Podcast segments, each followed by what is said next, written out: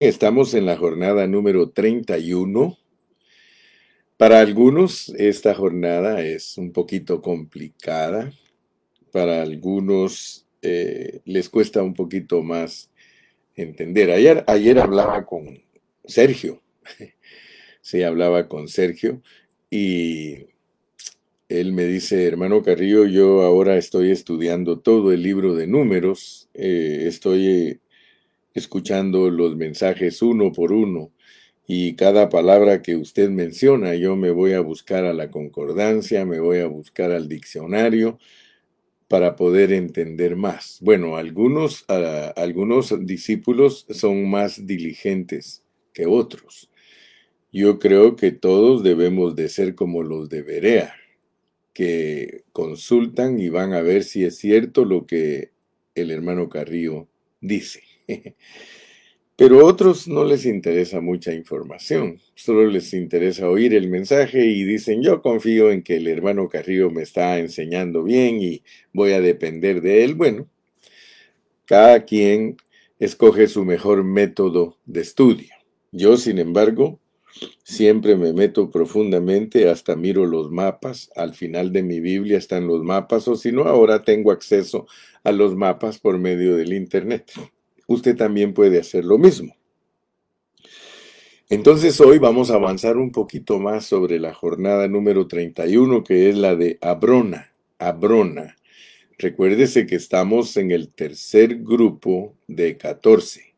Y el tercer grupo de 14 empieza con Hidgad, luego va Jotbata y la número 3 es Abrona. Estamos en la número 3 del último grupo de 14. Y gracias a Dios que Dios nos ha bendecido mucho, mucho, mucho. Le pido que comparta, comparta su página con sus amigos.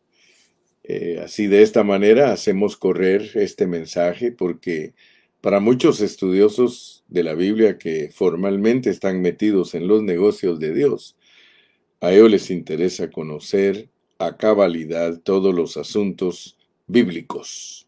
Entonces dijimos que Abrona es un lugar muy significativo. La palabra Abrona viene de unas raíces hebreas que dan el sentido de paso, cruce, de un lugar estratégico. Por favor, escuchen bien, porque ayer escuché que alguien dijo, bueno, entonces Abrona no significa solo eh, cruzar el río, no, significa varias cosas. Por favor, pongan atención. Si ustedes buscan la palabra Abrona, van a encontrar que en otros pasajes tiene un nombre diferente. Tiene Eliat, tiene Aila, tiene Elana y tiene Elot. Elot. Entonces, lo que yo quiero es que ustedes se den cuenta que para las personas del el Medio Oriente y las personas de Oriente, eh, ellos saben que eh, los lugares tienen diferentes nombres. Lo mismo que las personas. Las personas en el Oriente tienen diferentes nombres porque ellos usan nombres de acuerdo a la etapa en que viven. Pero primariamente Abrona significa un cambio, significa un cruce, significa que pasamos de una cosa a otra. Por eso el libro de Hebreos denota en él el paso definitivo del antiguo pacto al nuevo pacto. O sea que cuando usted lee Hebreos, que quiere decir cruzadores del río, está implicado en ese nombre de Hebreos, está implicado el paso definitivo, o sea que se pasa de un lado del río al otro. Eso significa pasar del el antiguo pacto al nuevo pacto. Así está significado en la Biblia. El libro de Hebreos indica un paso definitivo de un lado del río al otro. Entonces nosotros podemos darnos cuenta que el cruce del río implica el cambio de una cosa a otra totalmente distinta. ¿Ok? Entonces, no se nos olvide pues que el, el nombre Abrona tiene implicado en él el paso o el cruce. Pero, de acuerdo a lo que ayer les decía, a lo que rodea esa expresión, es muy importante entenderlo. ¿Qué es lo que rodea a la expresión abrona? Lo rodea lugar estratégico, puerta, o el lugar donde se es fiel o infiel, debido a que ese, esa ciudad, allí suceden cosas en ella y tenemos que entender, pero su significado primario, nunca lo olvides, es cruzar el río. Amén. Muy bien, entonces vamos a leer los versículos siguientes donde se habla de ese mismo lugar con otro de sus nombres, que es Eliat. Vamos a Deuteronomio capítulo 2. Voy a leer inicialmente desde el versículo 1 para hacer la ubicación primero histórico-geográfica, que es sobre la cual se edifica el sentido espiritual. En el versículo 1 del capítulo 2 de Deuteronomio se nos resumen todas aquellas jornadas que los israelitas hicieron alrededor del monte de Seir, por el valle de Arabá. Allí hay una cadena montañosa hacia un lado y una cadena montañosa hacia el otro lado. En esa cadena montañosa es donde está el monte de Seir. Y esa fue la que ellos rodearon y dieron vueltas y regresaron otra vez hacia abajo. Ellos dieron vueltas hasta el punto de Abrona o Eliat. A partir de aquí, ellos ya tienen la puerta abierta para comenzar a subir directamente hasta la tierra prometida. Antes de este punto, ellos dieron vueltas y vueltas y vueltas porque tenían que aprender todas las lecciones pasadas, pero recién cuando pasaron por Jotbatá, y llegaron a ser realmente personas del Espíritu, es cuando el Señor verdaderamente les abre la puerta. Es cuando la generación nueva que está pasando a asumir la dirección, ellos están realmente en el Espíritu y es cuando Dios realmente les confía la toma de posesión de la tierra. Fíjese que esto que estamos hablando es muy importante, porque Dios no nos va a abrir la puerta para tomar posesión de la tierra si nosotros no crecemos en Cristo, si nosotros no maduramos. Por favor, tomemos en cuenta todo esto. Entonces vamos a hablar ahorita del punto de lo que es de el mar de Edom hacia el norte del mar de Edom hacia el norte. Ustedes pueden darse cuenta de eso aquí en el capítulo 2 de Deuteronomios. Vamos a leer desde el versículo número 1 hasta el 8. Acuérdense lo que dice el versículo 46 del capítulo 1. Y estuvisteis en Cades por muchos días eso fue cuando ellos habían llegado hasta Ritma, donde quedaron hechos retama del desierto, desechos del desierto, y a partir de allí, por no haber querido entrar, me gusta porque Jorge se recuerda bien de este pasaje. Él se recuerda bien de Ritma y siempre dice allí donde quedaron donde quedó el pueblo de Dios como retama, como desechos del desierto, porque no quisieron entrar. Dios les dijo que entraran y ellos dijeron no. Se recuerda que después dijeron, ok, vamos a subir y Dios dijo, no, no, no, ya no.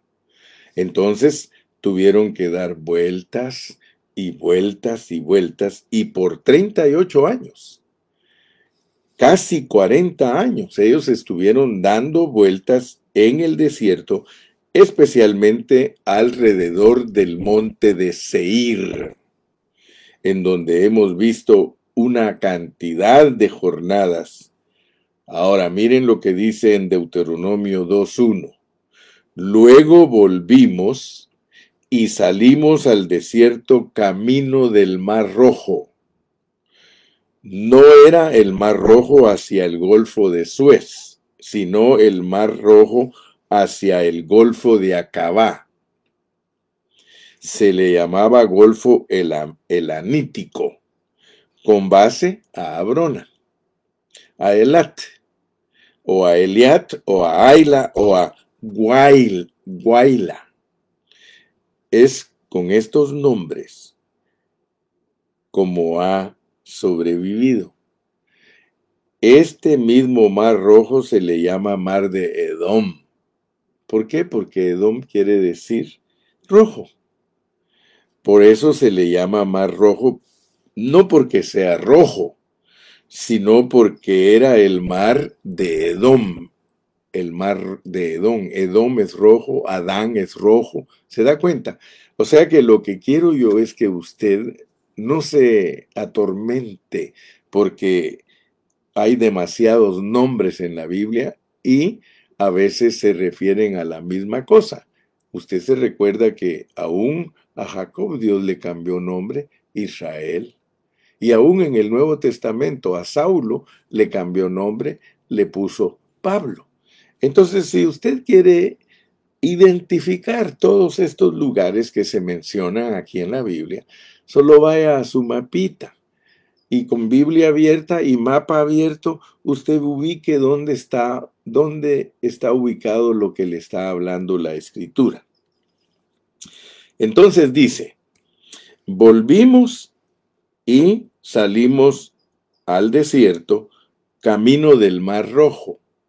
Fíjese que es, es, importante que le pongamos atención, especialmente si somos estudiantes serios de la Biblia y nos queremos graduar, ¿verdad? Porque nosotros nos graduamos. Yo estoy autoeducado, yo he estudiado la Biblia más de 40 años y la he agarrado con método, la he agarrado con el querigma y el didache. Entonces uno se autoeduca, uno aprende la palabra de Dios.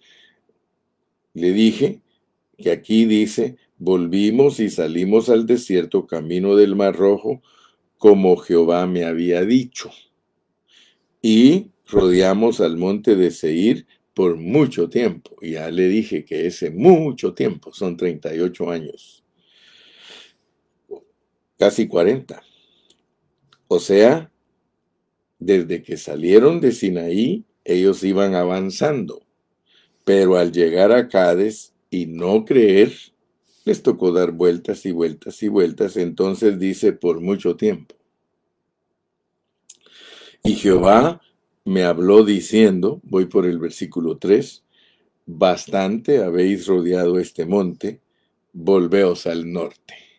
Es decir, después de haber aprendido todas las lecciones que aprendieron dando vueltas al monte de Seir, recién ahí estuvieron listos para tomar la dirección del norte.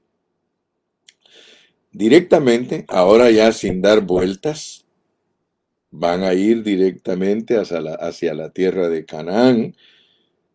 ¿En qué momento? ¿En qué lugar? ¿Y en qué estación? Fue que Dios les dijo, volveos al norte. Ustedes se van a dar cuenta por lo que dice el versículo 8, que fue aquí en Abrona, en Eliat. ¿Ok? Ahora, Hablemos un poquito, después de entender que Dios los mandó al norte, porque cada vez que uno sube al norte, uno está en la voluntad de Dios.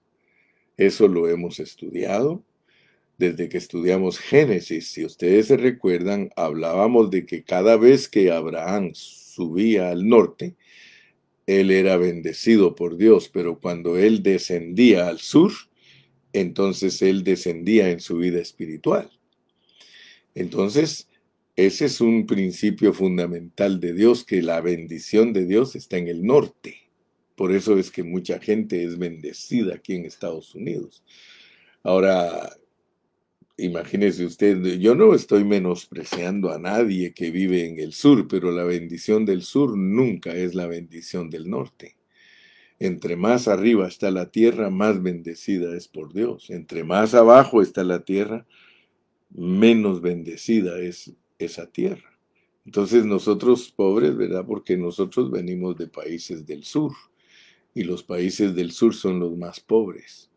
Pero no me eche la culpa a mí porque yo no tengo la culpa de eso. Eso es Dios el que lo ha establecido. Es Dios el que en su soberanía. Entonces cada vez que tú te mueves hacia el sur estás descendiendo como lo voy a poner como un ejemplo, pero les dije que no es en son de burla ni en son de menosprecio. Pero si alguien vive en Estados Unidos, está mejor que el que vive en México. Y el que está en México vive mejor que el que está en Centroamérica. Y el que está en Centroamérica vive mejor que el que está hasta allá abajo en el sur.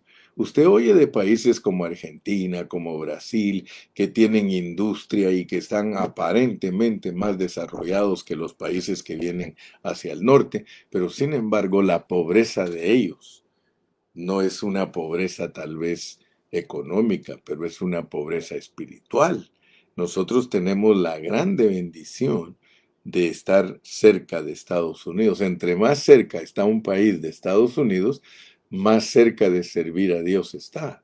De, aquí, de Estados Unidos, salieron todos los misioneros para predicar el Evangelio en Sudamérica.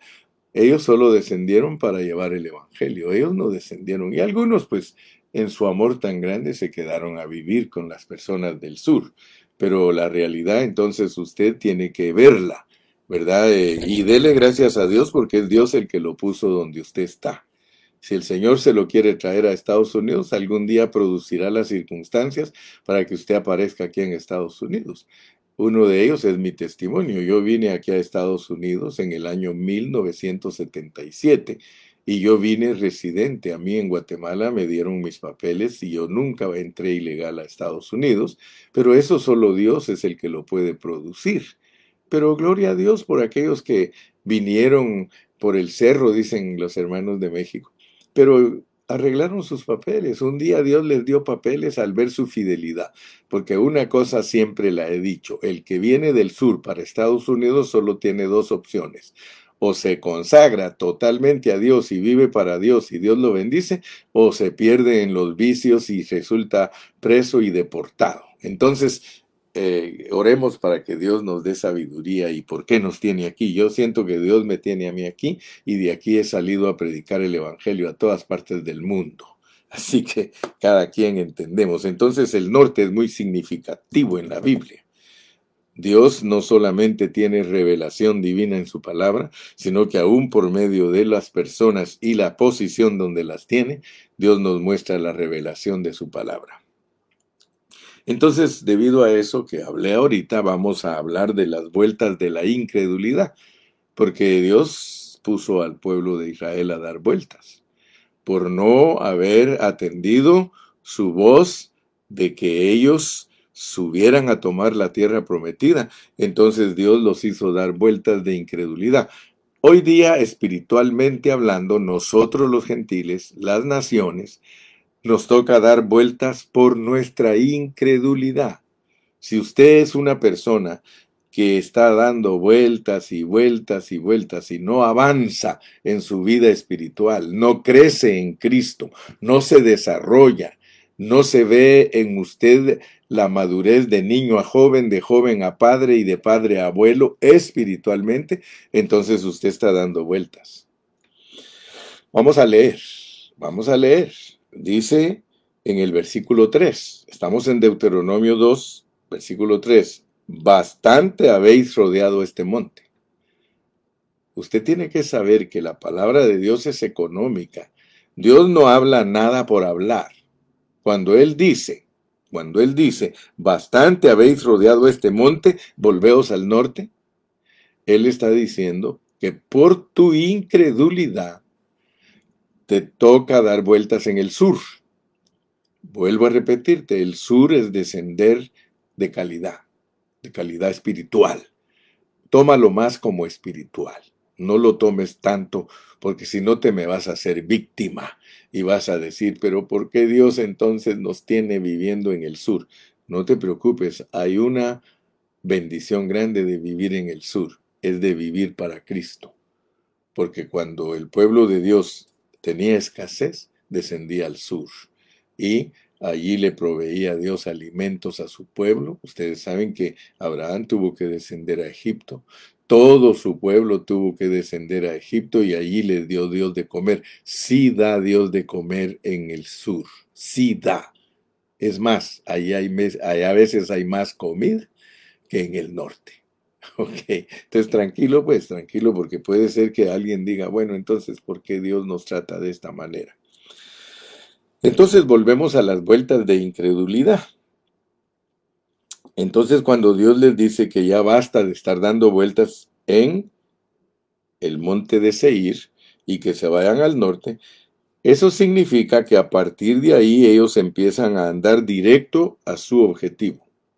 Acuérdate que estamos hablando de cosas espirituales. Cosas espirituales. Ellos habían venido hacia su objetivo sin muchas vueltas, hasta que no creyeron. Fíjate pues. Ellos venían con un objetivo, venían avanzando, avanzando, avanzando, hasta que se volvieron incrédulos y el Señor los empezó a hacer que dieran vueltas. Cuando no creyeron más, no pudieron avanzar y tuvieron que dar vueltas y aprender multitud de lecciones en multitud de jornadas hasta que una nueva generación se levantó y comenzó a recibir un depósito y a ser discipulada y a ser entrenada y a aprender realmente a ser una nueva generación. Que el Señor aprobaba en lugar de la vieja. Y una vez que hubieron llegado realmente a la corriente de vida, fue cuando estuvieron realmente aprobados para avanzar. Entonces, ahora sí dice el Señor, ya es suficiente. Ya dieron muchas vueltas. Desde este punto, desde este cruce, desde este lugar, que es clave, ustedes van a avanzar en línea recta hacia el norte, hacia la tierra de Canaán. Por eso, para entender el comienzo del versículo 8, leemos desde el versículo 4. Y manda al pueblo diciendo, pasando vosotros por el territorio de vuestros hermanos los hijos de Esaú, que habitan en Seir, está hablando de los árabes, ellos tendrán miedo de vosotros, mas vosotros guardaos mucho. No os metáis con ellos, porque no os daré de su tierra ni aun lo que cubre la planta de un pie. Porque yo he dado por heredad a Esaú el monte de Seir. Versículo 6 comprobaréis de ellos o compraréis, compraréis de ellos por dinero los alimentos. Y comeréis y también compraréis de ellos el agua. Y beberéis. Versículo 7. Pues Jehová tu Dios te ha bendecido en toda obra de tus manos. Él sabe que andas por este gran desierto estos cuarenta años Jehová tu Dios ha estado contigo y nada te ha faltado. Y entonces dice el versículo 8. Atención pues. Y nos alejamos del territorio de nuestros hermanos los hijos de Esaú, que habitaban en Seir por el camino de Arabá. El camino de Arabá es el que va desde el fondo del Golfo de Acaba hasta el sur del Mar Muerto. Ese es el camino del Arabá hacia el norte. Y nos alejamos del territorio de nuestros hermanos, los hijos de Saúl, que habitaban en Seir, por el camino del Arabá, desde Elat y Esión Geber. ¿Te das cuenta? Ahí está Elat, que es Abrona, y Esión Geber, que ayer te dije que es la jornada siguiente. Noten que aquí menciona dos lugares juntos, comenzando primero por Elat y luego por Esión Geber. Entonces ustedes y yo nos damos cuenta que en números 33, antes de Esión Geber, está Abroma, Abrona, que significa el paso, el cruce, el punto clave de un punto estratégico. Y después de Abrona viene Esión Geber, solamente que aquí, en lugar de llamarle Abrona, le llama Elat. Pero es el mismo lugar, es Elat o Elot, que significa palmera, que es muy significativo también porque las palmeras son aquellas plantas que tienen una raíz profunda que soportan más los vientos. Y por eso la profundidad de sus raíces no la dejan caer. Y son las que producen realmente alimento para el pueblo. Y es un lugar especial. Ese es un lugar tan especial y tan estratégico que se lo ha peleado siempre el pueblo de Dios. Y esa pelea es muy significativa. De manera que este punto de Abrona es el punto de inflexión. Si vas o no a vencer. Escucha bien. Cuando eres fiel, la puerta está abierta y avanzas en el camino derecho. Si no eres fiel, lo pierdes. Ese es el punto estratégico.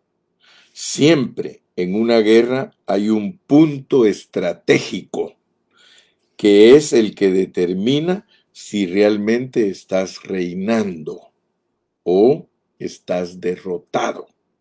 Siempre hay un punto clave. Y ese punto clave es Abrona, que es el mismo Eliat. Es un punto, mejor dicho, supremamente importante. Gloria a Dios. Entonces, dice aquí, y nos alejamos del territorio de nuestros hermanos, los hijos de Esaú, que habitaban en Seir, por el camino del Arabá, desde Elat, pero es Abrona. ¿Se dan cuenta? Desde Elat. En números no había mencionado la estación de Elat. Y aquí aparece que ellos estuvieron en Elat y que fue en Elat donde Dios les dijo, volveos al norte. Es decir, a partir de Elat y Esión Geber, Elat y Esión Geber están el uno al lado del otro pero menciona primero a Elat como menciona primero a Abrona antes de Esión Geber, ahora le llama Elat y luego, le, y luego llama Esión Geber. Entonces dice, desde Elat y Esión Geber, y volvimos y tomamos el camino del desierto de Moab, o sea, por el Arabá. Bueno, gracias a Dios que podemos ir desentrañando todos estos nudos que si solo leemos por leer, no le encontramos ningún sentido. Pero si los leemos despacio, entonces van a tener mucho sentido para nosotros. Porque nosotros tenemos que entender que Abrona va pegadito a Esión Geber y de ellos, o sea que están relacionados. De ahí es donde nos dan la orden para subir al norte. Entendamos un poquito más, porque ya hablamos por lo menos de, tres puntos. Hablamos del primer punto que es del mar de Edom, nos mandan al norte. Ese es el primer punto que estuvimos tocando el día de hoy.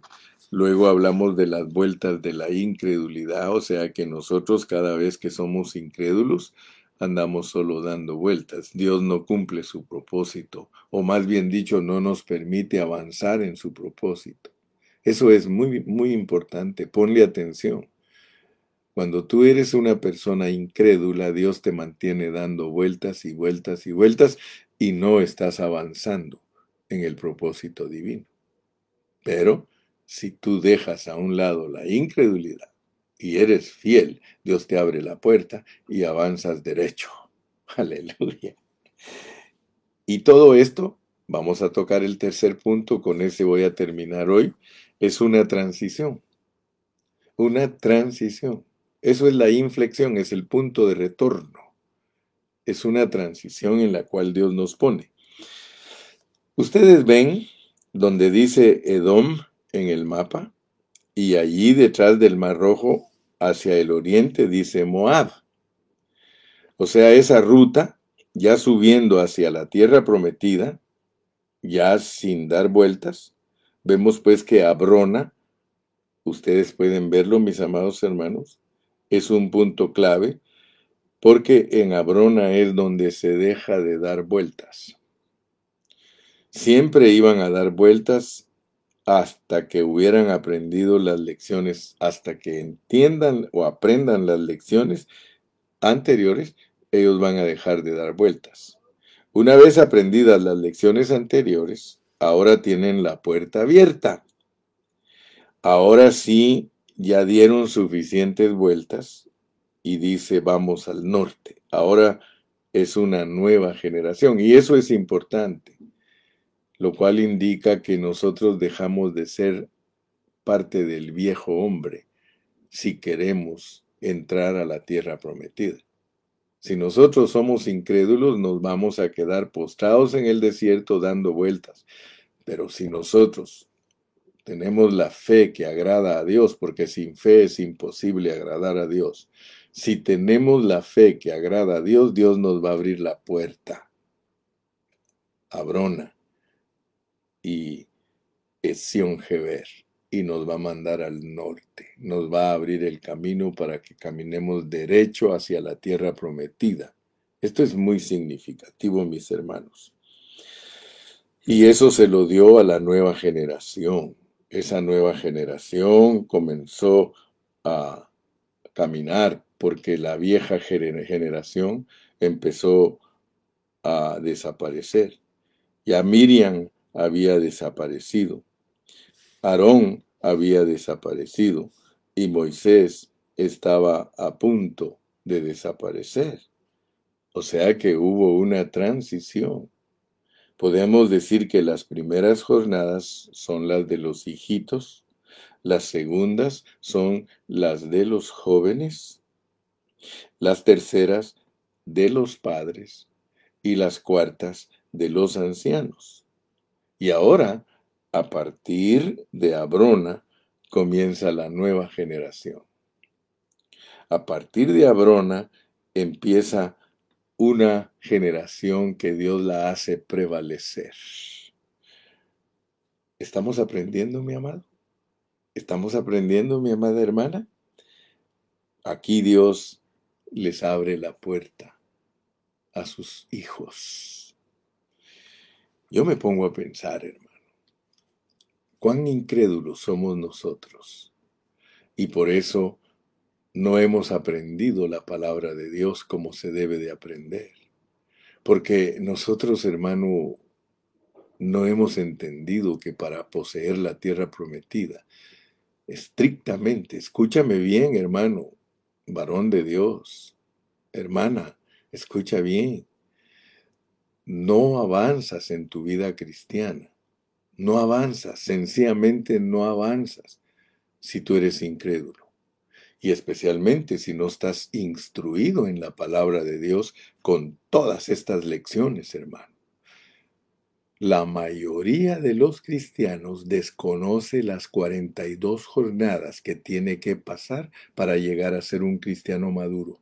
Todos ellos se quedaron dando vueltas. Mira, yo conozco ministros del Señor, varones que son preciosos, hombres que de verdad aman a Dios y se quedaron dando vueltas en el pentecostalismo. Allí están en las iglesias pentecostales ellos dando vueltas y dando vueltas, creyendo creyendo que eso es espiritualidad.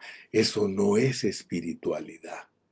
Lee bien Primera de Corintios. Pablo dice que el mover de los dones en nosotros la ciencia, la interpretación, el hablar lenguas, echar fuera demonios, dice que eso es de niños, es de niños. A ellos les dice, no les puedo hablar como a espirituales, porque ustedes son niños, hermanos. ¿Sabías tú que quedarte pentecostal, quedarte bautista, quedarte presbiteriano, quedarte católico, que eso es ser un niño? Eso es ser niño, hermano. Por eso muchos no se llevan conmigo y dicen, no, el hermano Carrillo no cree en el mover del Espíritu. Este es el mover del Espíritu, que tú crezcas. ¿Acaso no dice en Hebreos, dejando ya todos los rudimentos de la doctrina, la imposición de manos, los bautismos? Hermano, todo eso es de niños. Vayámonos a la perfección. Muchos, muchos siervos de Dios están bien ocupados en puro heno, madera y hojarasca. Ellos no están edificando la iglesia con oro, plata y piedras preciosas, hermano. Después se van a lamentar. Después se van a lamentar, hermano. Porque el trabajo de Dios es bien serio y profundo. No es cuestión de emociones. Esto no es de emocionar a la gente ni de despeinarla y botarla, hermano. Ah, pero les encanta a los hermanos hacer eso, hermano. Ay, mire, cuando se lo digo, se lo digo con celo, hermano, porque me preocupas, varón, me preocupas, hermano, si estás ocupado en esas cosas. Bueno, sigamos estudiando mejor. Sigamos estudiando los textos pertinentes.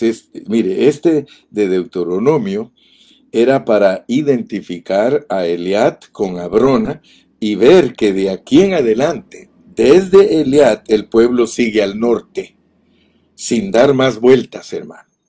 Ahora vamos a identificar los versículos donde aparecen lo estratégico de este punto. Vamos a ir al segundo libro de Samuel, porque allí es donde aparece la toma de esa guarnición por el rey David. Nótese que se dice de David que peleaba las batallas de Jehová y que peleaba por las ciudades de nuestro Dios.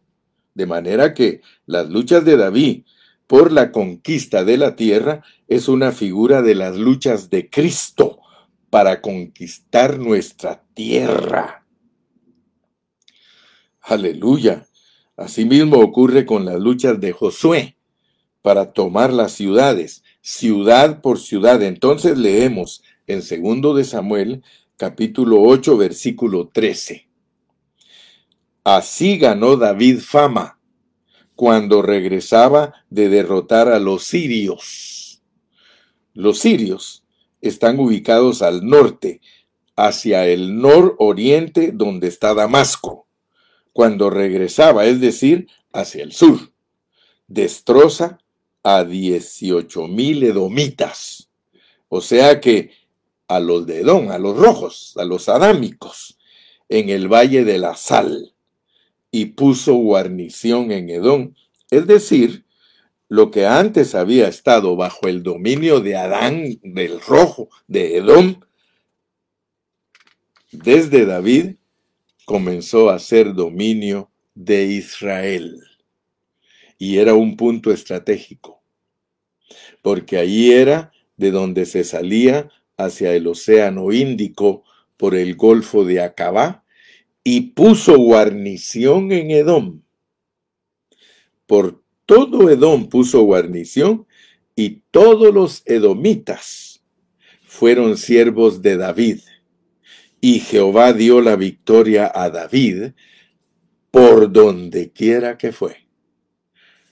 Vemos que cuando David tomó posesión de Edom, entonces el dominio del Mar Rojo, de, el mar de Edom, que es el Mar Rojo, en el Golfo de Acaba, fue precisamente ahora de Israel. Y el punto clave era justamente allí en Eliat, que es Abrona, y en Esión Geber, en esos dos. Quiero concluir el mensaje de hoy. El mensaje de hoy es el segundo mensaje de Abrona. Estamos estudiando la jornada de Abrona. Pero ponle mucha atención, hermano. Ponle mucha atención, porque este es un punto, es un punto estratégico para todos nosotros los cristianos que entendemos la alegoría de la Biblia, que entendemos la sombra del pueblo de Israel para enseñarnos asuntos espirituales a nosotros los cristianos de las naciones. Si no estudiamos la Biblia de esta manera, y esta manera no es para flojos, no es para cristianos dejados, no es para cristianos indolentes, el estudio de esta palabra es para gente seria, gente que está en business con Dios, pero no en oro perdón, no en heno, madera y hojarasca. No estamos, hermano, por emocionar a la gente. Estamos aquí para que seriamente cada cristiano tome en cuenta lo que es Dios de serio con nosotros. Él nos va a juzgar a todos nosotros. Y nosotros vamos a dar cuenta de la manera en que instruimos al pueblo de Dios si le presentamos heno, madera y hojarasca a través de nuestra enseñanza y predicación, o le entregamos a Dios gente transformada, oro, plata y piedras preciosas. Que Dios te bendiga esta mañana, Dios te guarde, y si Él nos permite, seguimos mañana. Hasta la próxima. Saluda, despídete, danos un saludito ahí. Saludos a México, saludos a Guatemala, saludos a Centroamérica, saludos a Sudamérica, Saludos a todos los hermanos en todas partes. Saludos a mis hermanos de Ocotlán, Jalisco, donde tenemos muchos hermanos estudiosos de la palabra. Si queremos entender estos mensajes, tenemos que usar nuestros mapas que están al final de la Biblia. Usa tus mapas. Y entonces vas a conocer las ubicaciones de acuerdo a la bendita palabra de Dios. Hasta pronto. Bendiciones para todos. Bendiciones.